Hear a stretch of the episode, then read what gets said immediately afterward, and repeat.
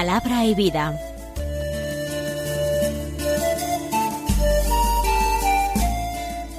Con el padre Manuel Horta, desde Sevilla.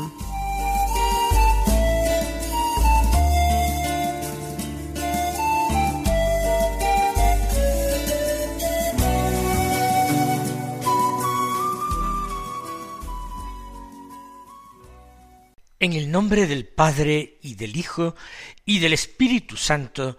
Amén. Alabados sean Jesús y María. Muy buenos días, queridos amigos, oyentes de Radio María y seguidores del programa Palabra y Vida. Hoy es el domingo vigésimo segundo del tiempo ordinario. El domingo, el día del Señor, nuestra Pascua semanal, día de la escucha de la palabra, día de la convivencia familiar, del descanso necesario, el ocio para Dios, para nuestros seres queridos, el ocio para la lectura, para la formación, el reposo. Vamos a considerar también que estamos terminando el mes de agosto, es día 28. Si no fuera domingo, celebraríamos la fiesta de un gran santo padre de la Iglesia y doctor de la Iglesia, San Agustín de Hipona. Ayer celebrábamos la memoria de su madre, Santa Mónica. Pero no hacemos ningún tipo de reseña de San Agustín porque nos centramos en la santidad de este día de fiesta. Y empezamos escuchando la palabra de Dios que se nos proclama en la misa en el Evangelio que es de San Lucas, como suele ser en el ciclo C de lecturas en el cual nos encontramos, capítulo catorce, versículos uno y luego del siete al catorce. Dice así, un sábado Jesús entró en casa de uno de los principales fariseos para comer, y ellos lo estaban espiando. Notando que los convidados escogían los primeros puestos les decía una parábola. Cuando te conviden a una boda, no te sientes en el puesto principal, no sea que hayan convidado a otro de más categoría que tú, y venga el que os convidó a ti y al otro, y te diga, cédele el puesto a éste. Entonces, avergonzado, irás a ocupar el último puesto. Al revés, cuando te conviden, vete a sentarte en el último puesto, para que cuando venga el que te convidó, te diga, amigo, sube más arriba. Entonces quedarás muy bien ante todos los comensales. Porque todo el que se enaltece será humillado, y el que se humilla será enaltecido. Y dijo al que lo había invitado, Cuando des una comida o una cena, no invites a tus amigos, ni a tus hermanos, ni a tus parientes, ni a los vecinos ricos, porque corresponderán invitándote, y quedarás pagado. Cuando des un banquete, invita a pobres, lisiados, cojos y ciegos, y serás bienaventurado, porque no pueden pagarte, te pagarán en la resurrección de los justos. Comienza el Evangelio con la asistencia, con la entrada dice San Lucas, de Jesús en casa de un importante fariseo, uno de los principales fariseos, para comer. Como vemos a lo largo de los evangelios, Jesús acepta invitaciones a comer muy variadas. Acepta invitaciones a comer de sus amigos más queridos, como los hermanos Lázaro, Marta y María de Betania. Recordemos aquella vez que se queda en su casa para comer y Marta andaba atareada con todas las cosas que tenía que preparar para esa comida, mientras que María se sentaba a los pies de Jesús para escucharle. No sabemos dónde estaba Lázaro. Tal vez estaba también con Jesús, acomodado en la misa. Pero en ese banquete en el que participarían por separado hombres y mujeres, estaban solo en ese momento, mientras se preparaba todo, Lázaro y Jesús. Y sentada a los pies, allí María también recogiendo esas migajas que salían de la instrucción de las palabras de Jesús a su hermano. Entra también el Señor en casa de publicanos y pecadores. Lo contemplamos, por ejemplo, en la casa del publicano Mateo, que se convirtió en apóstol, o en casa del también publicano Zaqueo, que se convirtió al Señor, aunque no abandonó su casa para seguirle, ni fue llamado a tal cosa por el Señor. Y Jesús también entró a comer en casa de fariseos. Entró en casa de un fariseo llamado Simón, y en aquella ocasión interrumpió la comida una mujer que era pecadora pública, que vivía en el pueblo, y se llegó donde Jesús, y a llorar a sus pies, a besarlos, a ungirlos, y acepta hoy también Jesús eh, ser convidado en casa de otro fariseo cuyo nombre no se dice, es uno de los fariseos principales. Pero ellos lo estaban espiando. Eso quiere decir que la invitación no era totalmente sincera. El anfitrión o los convidados del anfitrión, pero de su mismo bando, de su misma opinión, de su misma profesión, eh, estaban allí. Todos miraban a Jesús, se fijaban en sus detalles, a ver si desentonaba en algo, a ver si a partir de cualquier pequeño gesto o actitud, Jesús pues no revelaba ser verdaderamente un hombre piadoso, un verdadero conocedor de la palabra de Dios, un rabí o un profeta. Están con las alarmas bien encendidas, pero sobre todo están ya predispuestos a condenar a Jesús. De hecho, Jesús ya ha sido condenado antes de sentarse a la mesa. Y ellos están incurriendo en una gran contradicción.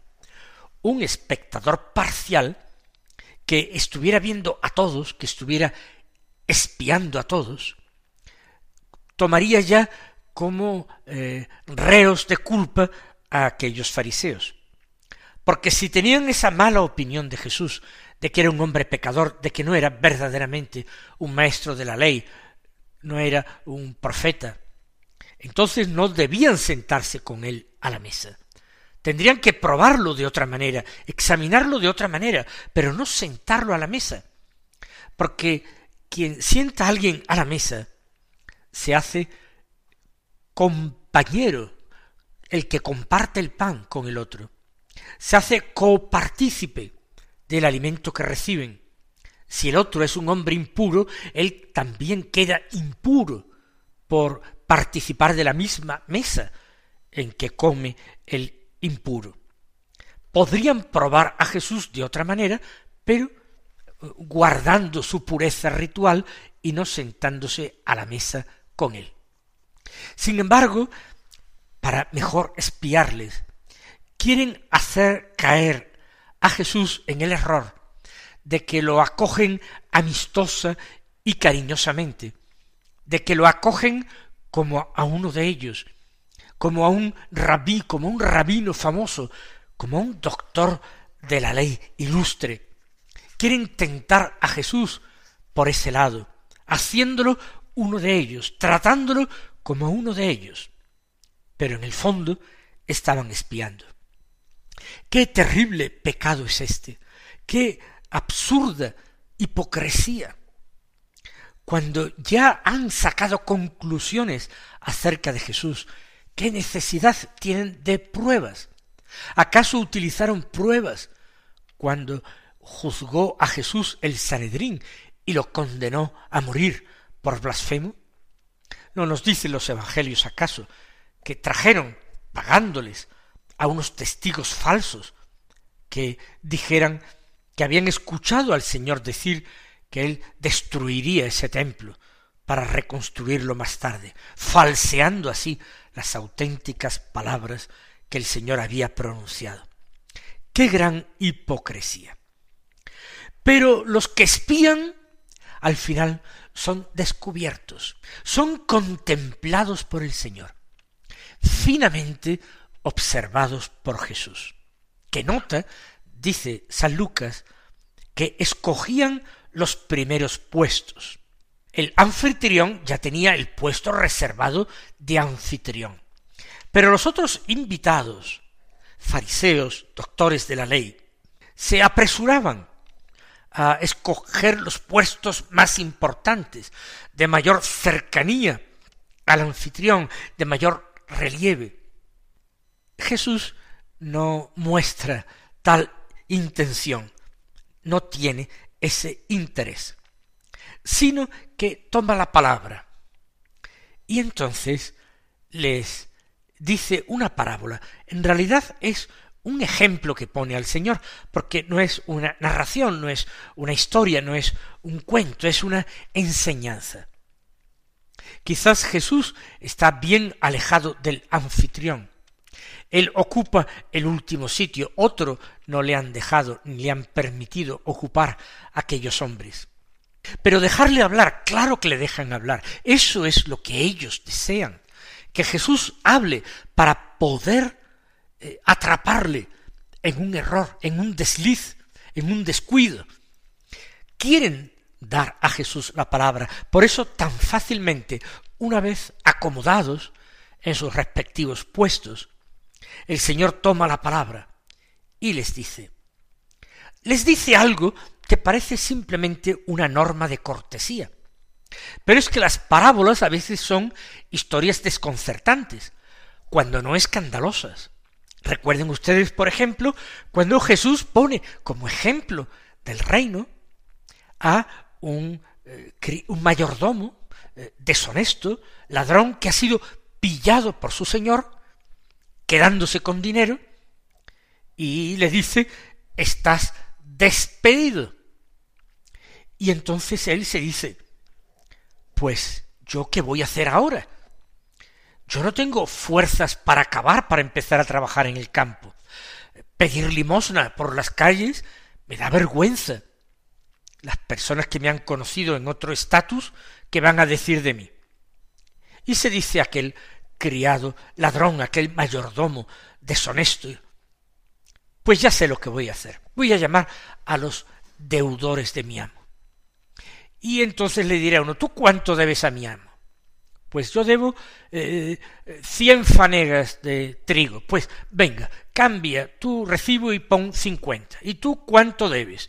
Pues yo eh, cincuenta barriles de aceite. Bueno, pues escribe la mitad.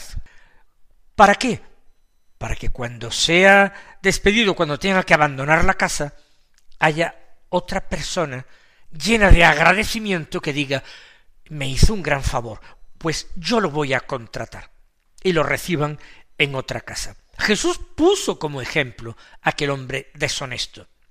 No nos parezca inconveniente ahora que el Señor ofrezca como envoltorio de su enseñanza lo que aparentemente son eh, eh, enseñanzas de buena educación, de modales, de urbanidad, corrección cuando te conviden a una boda. Jesús no dice cuando te conviden a un banquete, para que no parezca directamente que está hablando de ellos y censurándolos directamente.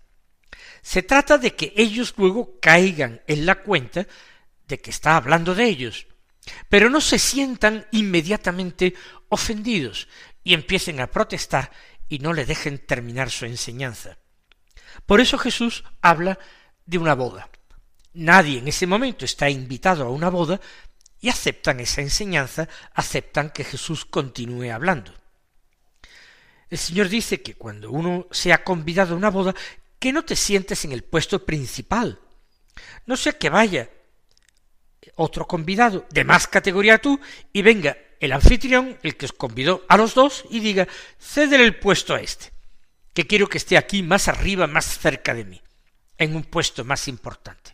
Entonces tú quedarás muy avergonzado, tendrás que dejar tu puesto e irás a ocupar el último puesto, el último que quede libre, que quizás sea el peor. Y por haber querido coger el más importante, te tengas que conformar con el último.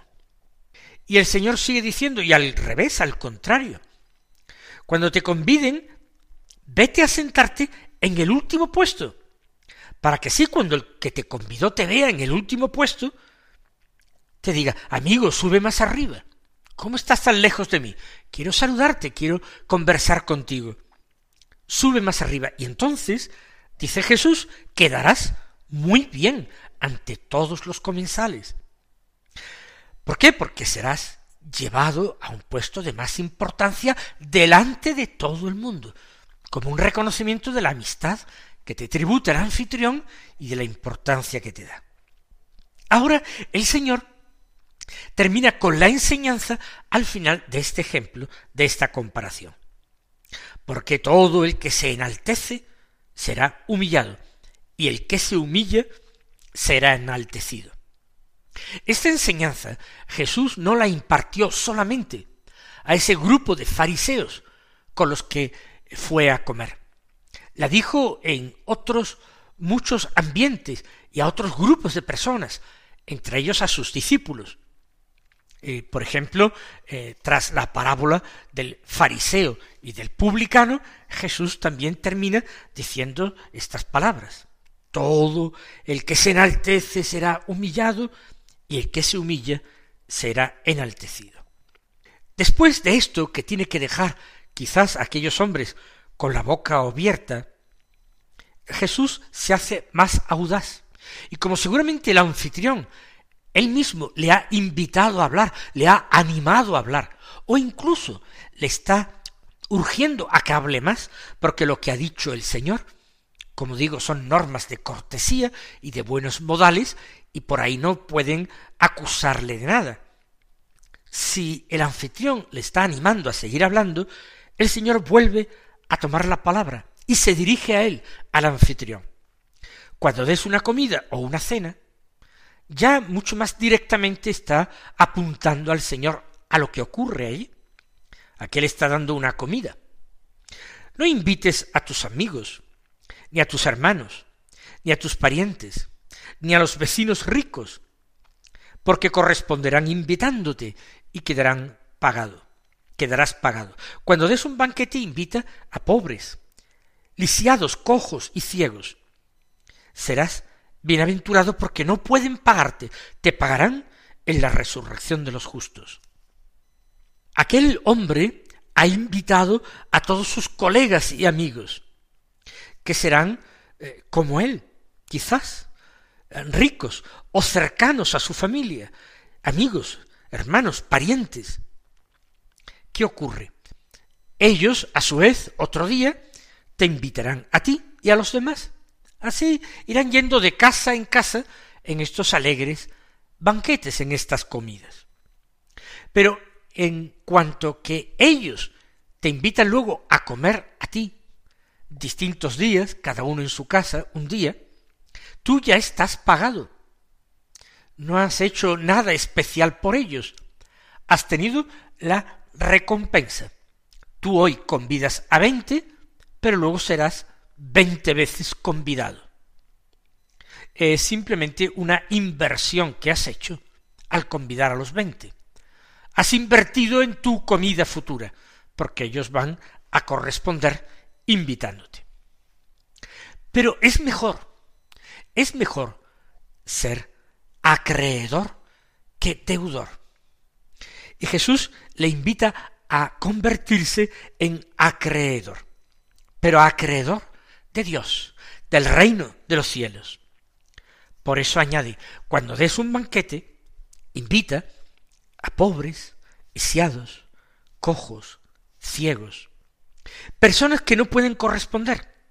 Los pobres, porque eh, ya se ha dicho, si son pobres no pueden organizar banquetes, pero lisiados, cojos y ciegos comparten la misma situación habitualmente no pueden ganarse la vida y terminan cayendo en la pobreza. Son incapaces de trabajar, deben ser servidos, auxiliados por otros. Si tú los invitas a un banquete, les estás verdaderamente dando la comida, el alimento que necesitan y les estás haciendo sentirse personas, personas dignas, importantes. Estás mitigando su triste situación con tu caridad. Invítalos a ellos y vas a ser bienaventurado. No, no vas a estar pagado, como es el caso contrario, como es el caso de esa comida en la que Jesús participa. No vas a quedar pagado, vas a quedar acreedor. Te deben invitar. Pero ellos no pueden pagarte, no pueden invitarte, porque no tienen bienes, porque no tienen medios, quizás incluso porque no tienen casa, o al menos una casa suficientemente amplia para dar un buen banquete. No pueden. Entonces, te vas a quedar sin nada, quedarás sin recompensa. No, Dios en la Escritura, y ellos son doctores de la ley, son celosos, estudiosos de, de, de la palabra de Dios, de la Escritura, de la ley y los profetas. Y saben que Dios se convierte en el pagador, en el avalista de los pobres, de los indigentes. Ellos no pueden pagarte, no pueden corresponder, pero ten por cierto que Dios asume sobre sí ese compromiso. Él te invitará. ¿A qué banquete? Nada más y nada menos que al banquete del reino de los cielos. Así ellos, los pobres, te pagarán por medio de Dios, su fiador, en la resurrección de los justos, en el día de la resurrección de los justos. Cuando te alegres de haberlos invitados, pues aunque tengas pecados, aunque se acumulen sobre tu cabeza delitos, tu caridad será la llave maestra para alcanzar el favor de Dios y una sentencia favorable a tus intereses. Jesús, por tanto, no está dando eh, normas de cortesía, ni muchísimo menos. No es que estuviera interesado en la etiqueta o quisiera evitar el sonrojo de actuar con tan poca educación como tratar de eh, conseguir mejores puestos en el banquete. Jesús está impartiendo una enseñanza espiritual. En primer lugar, considerarse los últimos. Por ello, colocarse en el último puesto, que es el que corresponde al que es menos importante. Y ya así, aceptando nosotros la humillación de ser los últimos, podemos esperar que nuestro Padre Dios graciosamente y generosamente nos suba más arriba, diciéndonos, amigo, sube más arriba, y al otro, cédele el puesto a éste.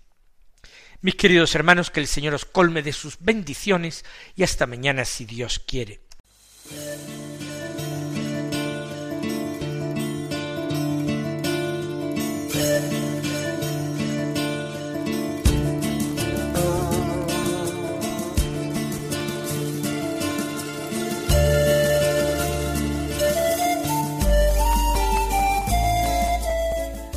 Concluye Palabra y Vida, un programa dirigido desde Sevilla por el Padre Manuel Horta.